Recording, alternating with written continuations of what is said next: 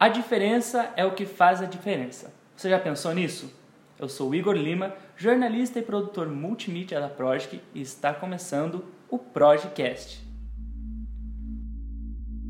Esse programa é uma produção do endomarketing.tv. Está no ar o Projicast. Oi, pessoal, bem-vindos a mais um Projicast.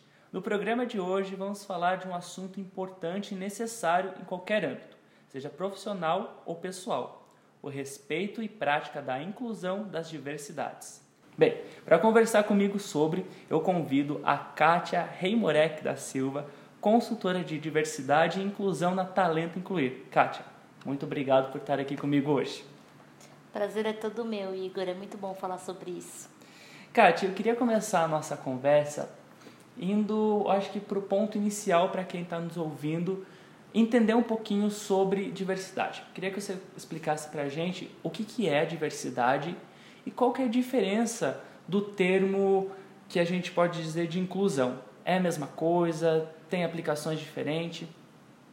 Na verdade, a diversidade a gente tem em todo lugar e a qualquer momento, né? Somos todos diferentes um do outro. Não tem muita muito mistério nisso, né? A gente é, veio de misturas diferentes, de crenças diferentes, de é, formações diferentes. Então a gente acaba, a diversidade existe em qualquer ambiente. O que falta mesmo é a inclusão. E a inclusão, é, a gente parte do princípio que é o respeito a essa diversidade. Né? Por que, que a gente acha sempre que a diversidade está naquele grupo, naquela outra pessoa no qual o grupo não pertenço? Né? A diversidade sou eu nesse grupo. Eu sou diferente frente ao outro. Né? Então, quando a gente percebe que a gente é diferente para o outro também, assim como o outro é diferente para a gente, a gente começa a mudar essa lente e olhar o mundo de uma outra forma. Então, acho que essa é a grande, a grande sacada. A gente começar a perceber que todos nós somos diferentes e que a inclusão só consegue acontecer quando a gente tem respeito por essa diferença. Né? E aí vem uma longa jornada, porque eh, tudo isso vem por conta de, da nossa sociedade, dos nossos aprendizados, de um montão de vieses inconscientes que foram inseridos na nossa vida sem a gente saber e a gente acaba julgando sem agir em cima daquilo. Então, a inclusão para mim é um desafio, né? A diversidade ela existe por si só e a inclusão é um desafio. Uh, por que, que é tão importante falar sobre a diversidade no ambiente corporativo? É importante falar de diversidade sempre, né? É, mas acho que no ambiente corporativo tem ali um. É, são tabus, né? São mitos que acabam acontecendo dentro da empresa que você acaba não, não trazendo isso em, no dia a dia. Então, quando a gente vai falar principalmente de deficiência é, física, intelectual, visual, auditiva, pessoas com deficiência no mundo corporativo, são assuntos que a gente lá atrás, né, na nossa família, na nossa criação, a mãe falava assim, quando encontrava uma pessoa com deficiência na rua, não olha, não pergunta, né, não incomoda. E aí você vai crescendo com essa informação, vai e de repente no mundo corporativo as pessoas não sabem falar sobre isso. Então acho que é muito cultural mesmo. E no mundo corporativo quanto mais a gente falar, menos mais a gente desmistifica o assunto, sabe? E é um, é um assunto que incomoda, é um assunto que a gente não quer na nossa vida, né? que a gente não se imagina nesse lugar, porque nunca foi falado. Então a gente tá. É, esse é o momento de provocar muito essa conversa. E a gente, quando dá os treinamentos e dá, é, insere isso no dia a dia das pessoas, a gente pede que saia do mundo corporativo, sabe? Eu adoro dar um treinamento de sexta-feira no final do dia, porque aí as pessoas vão para a mesa do bar e vão falar sobre isso na mesa do bar vão falar sobre isso no jantar em casa, sabe? Além das paredes da, da empresa. É, eu acho o mais importante de levar esse assunto para as empresas é porque ele está presente não só nas oito horas diárias de, de é. trabalho, ela se estende para quando você está em casa, quando você sai passear, está em todo lugar. Diversidade é isso, inclusão é isso, né? Aquela rampinha que a gente vê, por exemplo, atravessar a rua, ali é uma forma que a gente precisa prestar mais atenção, cobrar mais dos lugares que a gente vai essa facilidade, essa acessibilidade, né? E não só nessa questão digamos assim, para deficientes, mas também a diversidade no geral, né? Eu quero fazer um exercício para quem está nos ouvindo. Quantas vezes você, ouvinte, já fez uma piada por causa do estilo de vida do seu colega ou então julgou alguém pela aparência? Bem, às vezes falar sobre preconceito envolve muitos nichos que eu prefiro nem me arriscar aqui, Kátia, para não acabar esquecendo de nenhum. Afinal, somos muitos, né? E todo mundo é diferente. Mas muitas vezes nós não percebemos que o nosso comportamento é uma manifestação, ainda que inconsciente, como você estava falando, de intolerância. Kátia, eu queria que você mencionasse para a gente quais são as formas de descriminalização no ambiente corporativo. A gente normalmente repete comportamentos, né? Uhum. Então, quando a gente, quando julgam a gente, por exemplo, como coitadinho, hoje de ação, tão bonito na cadeira de roda, né? É porque a gente ouviu nossos avós falarem isso quando viam uma cena na televisão, né? Então, e a gente as pessoas repetem esse comportamento sem saber. Quando vê um beijo gay e vira aquele alvoroço, né? É, as pessoas sentem isso em casa e vão crescendo com isso e levam esse comportamento para lá, lá para fora para o mundo corporativo. Então, acho que no dia a dia não tem como a gente não julgar. Né? O julgamento, a gente, é, pela neurociência, a gente julga em um vinteavos de segundo. É muito rápido, né? Mas o que a gente pode fazer é, depois que eu tomei consciência que eu fiz aquilo, como é que eu posso agir de uma outra forma? Isso a gente chama de cultura inclusiva. Então, dentro do ambiente corporativo, o que a gente mais quer é que sim a gente fale sobre isso, para que o assunto venha à tona, esteja em pauta, para que a gente possa se ajudar dentro das empresas, né? Então eu vivi um cenário que é diferente do que você viveu. Às vezes eu falo alguma coisa que para você não faz sentido nenhum e você vai chamar minha atenção, e às vezes eu falo alguma coisa que para você não faz sentido nenhum e você vai chamar minha atenção e vai trazer isso para a consciência e a gente vai criando esse ambiente um pouco mais inclusivo. Mas se a gente não falar ou se cada um ficar com seus vieses ali, a gente não vai sair do lugar. Então é muito importante que a gente, mesmo que a gente erre, sabe? Mesmo que a gente julgue, que a gente erre, que a gente fale besteira, né? Então, uma das coisas que muita gente fala, por exemplo, domingo à noite, quem já não falou ou não conhece alguém que falou, vamos dormir que amanhã é dia de branco. Não é? E é uma frase que a gente repete, muitos repetem, sem a gente ter noção do que está falando.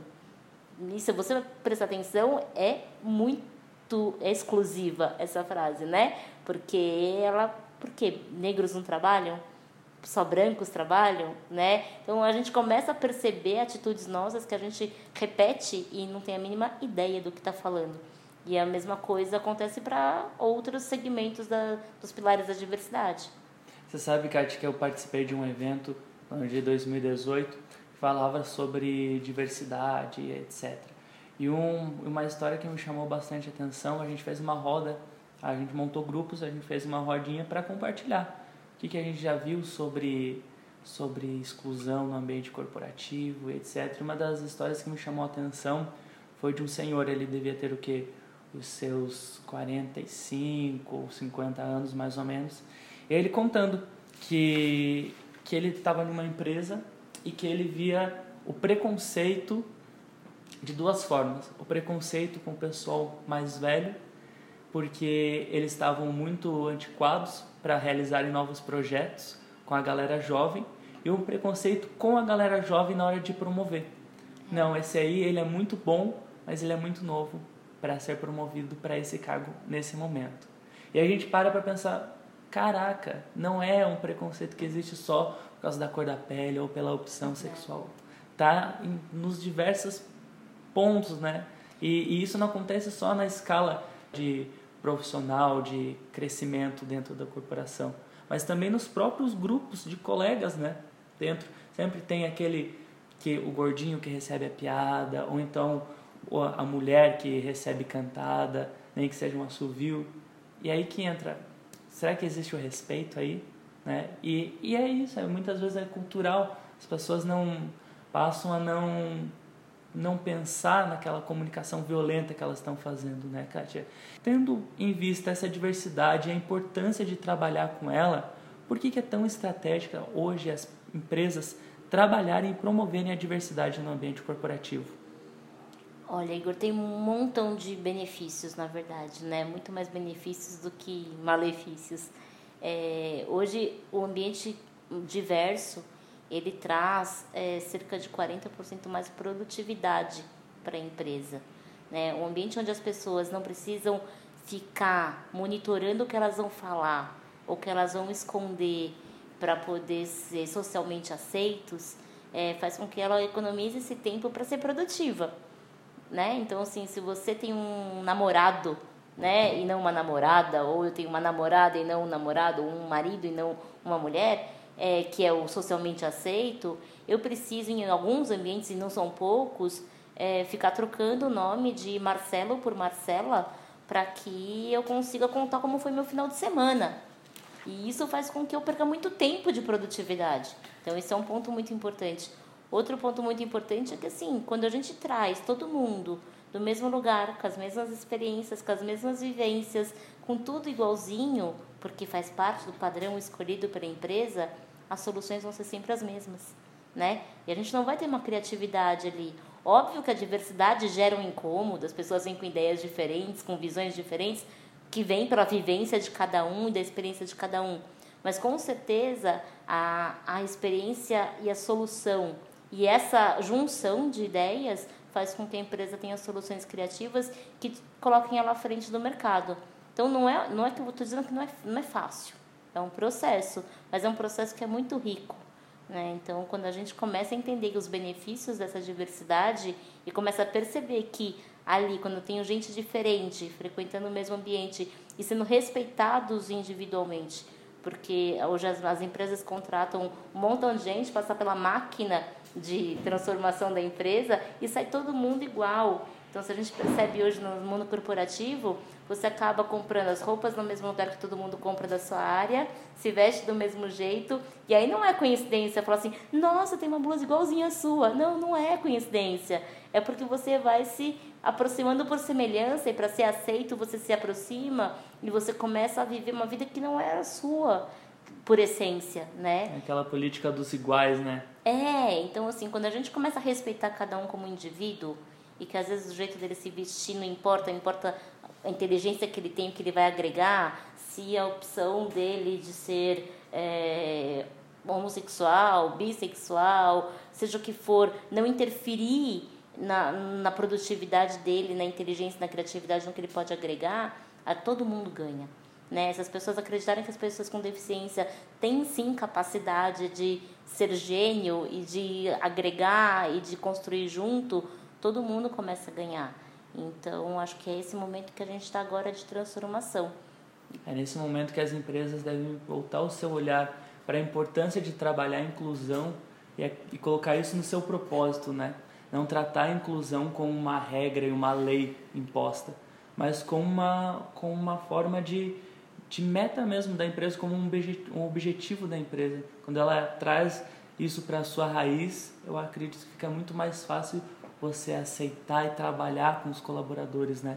É, acho que ser uma empresa inclusiva deve estar no planejamento estratégico de qualquer empresa, porque estratégia, né? Não é caridade, é estratégia. É, é você está sendo estratégico no posicionamento da marca na empresa. Então, quando você tem ali na sua essência essa cultura, você se diferencia hoje no mercado. A ideia é que daqui a alguns anos isso seja tão natural que nenhuma empresa tem que se diferenciar por isso. Mas hoje, por vantagem competitiva, as empresas que realmente têm isso na essência fazem diferença. Né? Então, faz diferença para a sociedade, para quem vai consumir. Uma coisa que a gente percebeu muito, né? É, a gente, a partir do momento que a lei de cotas começou a ser fiscalizada nas empresas, a gente começou a colocar muita pessoa com deficiência no mercado de trabalho, né?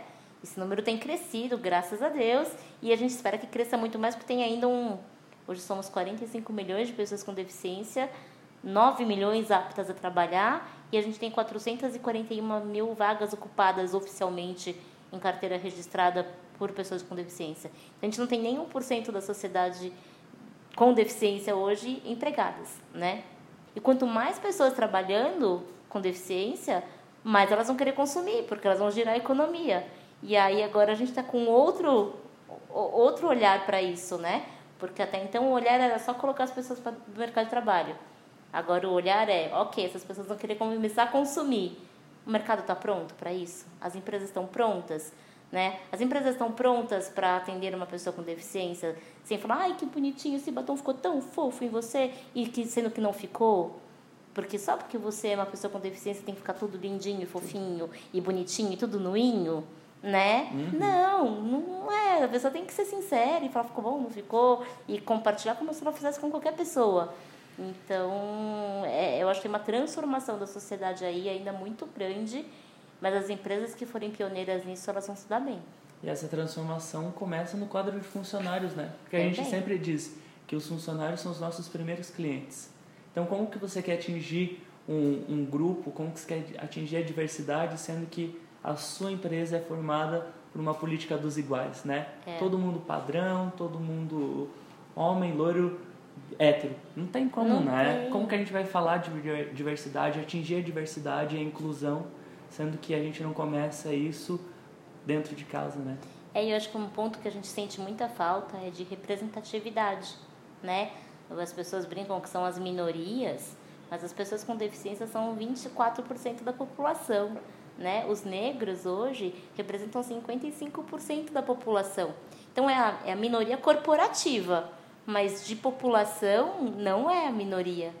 E, e um tópico que eu quero abordar agora na nossa conversa é dizer que as empresas, quando elas estão pensando é, em trabalhar com a inclusão e diversidade, não é só responsabilidade da RH, né, Kátia? Queria que você comentasse pra gente, dentro de uma empresa, todo mundo pode fazer pela inclusão, né? todo mundo é responsável pela inclusão, né? Então, assim, eu tenho dó dos RHs, de verdade, porque eles levam um peso de que eles são os responsáveis, eles gastam uma energia para convencer os gestores, parece que eles estão pedindo favor, sabe? E todo mundo é responsável. Então, óbvio que, assim, os programas mais sustentáveis, os que mais dão certo, são quando a liderança está de acordo. Né? Então, quando a liderança está ali consciente desse momento e de acordo com tudo isso, flui, porque a gente age pelo exemplo, né? A gente acaba agindo pelo exemplo. Se o exemplo vem de cima, a gente segue. É, mas você vê uma energia ali e um desespero das áreas de RH de querer convencer as pessoas, sabe? De implorar, pelo amor de Deus, me ajuda a deixar uma pessoa com deficiência na sua área trabalhando. E aí não vai dar certo, né? Porque a partir do momento que eu contrato por cota, né, que eu não vejo o perfil, que eu contrato a deficiência e não o profissional, não dá certo, né? A partir do momento que eu não acredito que uma pessoa negra é capaz de, né, de estar num cargo de liderança, que uma mulher dá conta, sim, dos filhos e de trabalhar e de viajar, porque precisa perguntar para a gente se a gente dá conta, não pode julgar se a gente dá conta ou não, né? E a gente vive hoje um momento onde os homens também estão num momento de transformação. A gente também vê muita empresa que dá licença paternidade e os homens não têm coragem de tirar pelo que eles vão ser julgados. Poxa, eles têm todo o direito do mundo de, primeiro, participar desse momento da vida do filho, curtir esse momento e estar tá do lado da mulher. Né? E por que não? Por que, que ele tem medo de tirar essa licença paternidade e por ser julgado pelos colegas, pelo chefe, pelo gestor? é muito complicado. Então, acho que em todos os âmbitos, é, é, acho que a palavra-chave para tudo, assim, é respeito. Se todas as áreas da empresa entendessem que é um trabalho de todo mundo fazer com que isso dê certo, seria muito mais fácil. Que bacana. Eu acho que também é válido comentar que, que a aceitação é a grande e a primeira fronteira a, a ser passada, né? Até mesmo para aqueles que, que são considerados diferentes dentro de um grupo, quando eles passam a pensar que eles não são um problema e sim muitas das vezes é a solução, acho que é aí que começa a inclusão e a aceitação dele mesmo com o ambiente que ele está e ele se aceitar da forma que ele é, não querer ser igual aos outros, né? E aí eu, eu te faço a pergunta: como que eu devo agir no ambiente corporativo quando eu sou a vítima da discriminação? ou quando eu vejo um colega meu sendo vítima. A gente tem que ser muito protagonista da nossa inclusão, né? Então, a forma como a gente atua com as pessoas é a forma como eles vão atuar com a gente. É um espelho. Então, se eu sou criado dentro de um ambiente, de uma família que me trata como coitadinho, como vítima da vida, que a judiação, ó Deus, ó azar, ó céus, né? E aquele mimimi todo, ele vai para a corporação, vai, vai para a empresa, para o mundo corporativo com esse mimimi, né? E a partir do momento que ele escuta alguma coisa fora do que ele está acostumado a ser paparicado, ele vai se ofender. Então essa essa superação da condição dele naquele momento ainda não está evoluída e ele não vai ser, ele não vai jogar a favor da inclusão dele dentro da empresa. A partir do momento que você trata isso com naturalidade e que você acredita na sua competência, acredita que você pode agregar naquele ambiente e que você vai e isso vem muito do apoio da sua família, do meio que você vive e do que da, da das pessoas que convivem ao seu redor, né? Dizer que você é capaz, que sim, que vai dar certo, que não é para desistir, e você vai com essa postura para dentro do mundo corporativo também. E você acaba fazendo isso. Então, quando você, óbvio que acontece, né? Óbvio que acontece das pessoas imitarem o seu jeito de falar, de andar, né? Hoje a gente tem uma pesquisa que diz que 57% das pessoas que trabalham já sofreram bullying dentro das empresas. E o bullying é aquela coisa boba mesmo, de imitar, de coisa de, de quinta série, sabe? Só que a quinta série está dentro das empresas hoje, né? Então eles precisam saber que isso não é legal. E a forma como eu me posiciono em relação a isso, ó, não foi legal o que você fez. Não precisa fazer assim, né? A partir do momento que você, que não tem nenhuma deficiência, alerta o seu colega de que não foi legal o que ele fez, a gente vai criando essa cultura e essa consciência. Então, acho que é, existe um comportamento mais padrão das pessoas com deficiência hoje de se magoarem, de estarem né, mais vitimistas, mas é por conta de toda uma sociedade assistencialista que, que fez com que isso acontecesse. Mas também tem pessoas muito bem resolvidas né, que são mais protagonistas dessa inclusão e que fazem as coisas acontecerem de uma outra forma. Então, acho que é muita responsabilidade nossa, não é só da sociedade em aceitar, mas é de você se aceitar para os outros também te aceitarem.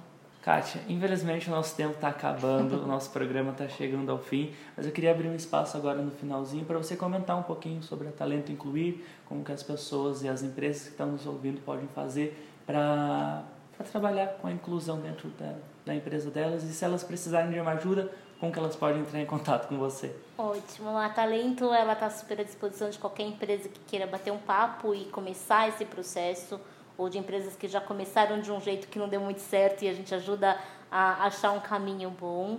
É, a gente está super à disposição. O nosso site é www.talentoincluir.com.br. É, lá tem tudo né, o que a gente faz. Se, os candidatos também que estejam procurando, profissionais com deficiência que estejam é, ou procurando recolocação ou é, querendo mudar de, de trabalho, de, de empresa. É, nós também temos um banco de currículos nesse mesmo site, então é só cadastrar o seu currículo lá com a gente. E a gente, assim, quanto mais a gente conseguir, eu falo que a gente está é, formando um, um, time de formiguinhas da, da inclusão, né? Então, cada treinamento que a gente dá, cada conversa que a gente tem, cada reunião comercial, mesmo que não vire nada, mas que a gente consiga plantar uma sementinha da inclusão na, no coração de uma pessoa por dia já tá bom, né? Para que a gente consiga fazer esse negócio mudar. Uma hora ele tem que mudar. A gente brinca que a, a lei de cotas é um é, é um caixotinho, né, que traz um pouco de equidade nessa relação. Então, e é isso que, com que a gente trabalha. O nosso propósito é esse, é trazer equidade nas relações humanas. E a lei de cotas hoje ela ajuda a gente a, a, a entrar, a acessar essas pessoas, é, mas que nosso grande sim, desafio é transformar essas pessoas e fazer com que elas entendam que a diversidade ela pode ser muito mais legal do que elas imaginam. Show, show de bola. Kátia, de novo, muito obrigado Obrigada por me receber aqui em São Paulo, gravar esse podcast com a gente. De verdade, falar sobre diversidade para mim é, é um tema muito muito bacana e eu considero tão importante, mas tão importante que se me deixasse eu falava tarde toda eu com também, você ó. sobre diversidade. o povo é cansado de ouvir a gente. Não é? mas olha só, se você que está nos ouvindo quer saber mais sobre diversidade e sobre os N assuntos que surgem aí no decorrer da, da comunicação interna, acesse o nosso site www.endomarketing.tv e lá você tem todos os nossos artigos e materiais ricos para falar sobre diversidade e de vários outros pontos aí que acontece dentro das empresas. Tá certo? Muito obrigado, Kátia. Valeu. Obrigada, gente. Valeu, pessoal. Obrigada, Igor. Tchau, tchau. Você ouviu o Projecast.